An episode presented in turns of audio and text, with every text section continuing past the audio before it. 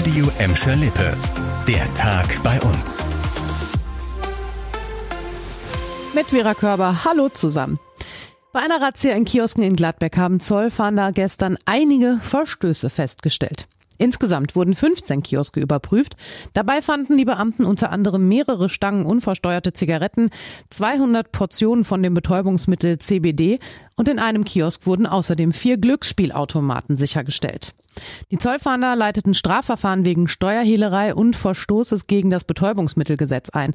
Außerdem Ordnungswidrigkeitenverfahren wegen gewerberechtlicher Verstöße, eines Verstoßes gegen das Jugendschutzgesetz und eines Verstoßes gegen glücksspielrechtliche Vorschriften.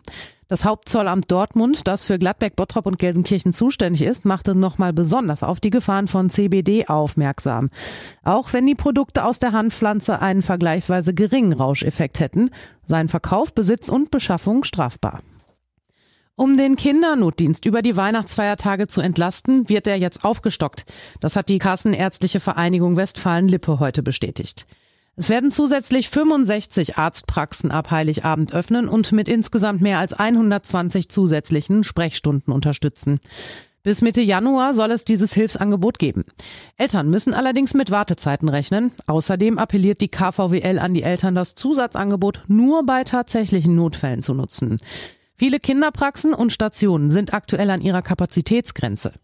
Wegen einer Welle von Atemwegserkrankungen sind Betten und Zimmer überbelegt. Davon sind bei uns zum Beispiel auch die Kinderkliniken in Bottrop, Bur und Gelsenkirchen-Ückendorf betroffen. Bottropper, die Wohngeld beantragen wollen, brauchen viel Geduld. Die Stadt bereitet sich aktuell auf die Wohngeldreform zum 1. Januar vor. Allerdings hat sie schon jetzt angekündigt, dass das dauern wird. Erst ab April 2023 können die neuen Anträge vollständig bearbeitet und das Geld ausgezahlt werden, heißt es. Denn so lange braucht das Land NRW noch, um die Technik umzustellen. Durch die Reform soll sich das Wohngeld im Schnitt verdoppeln. Außerdem haben wegen der Energiekrise deutlich mehr Menschen einen Anspruch auf die Unterstützung. Anstatt bisher 1400 Haushalten steht es ab dem kommenden Jahr rund 4000 Haushalten in Bottrop zu.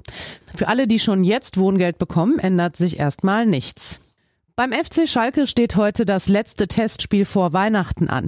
Die Mannschaft spielt gegen den Drittligisten VfL Osnabrück. Für das vergangene Spiel gegen Hajduk Split ist der S04 nach Kroatien gereist. Die Partie endete mit einem 4 zu 3 für die Kroaten. Nach dem Testspiel heute haben die Spieler erstmal trainingsfrei. Anfang Januar geht es für die Mannschaft von Trainer Thomas Reis dann ins Trainingslager in die Türkei.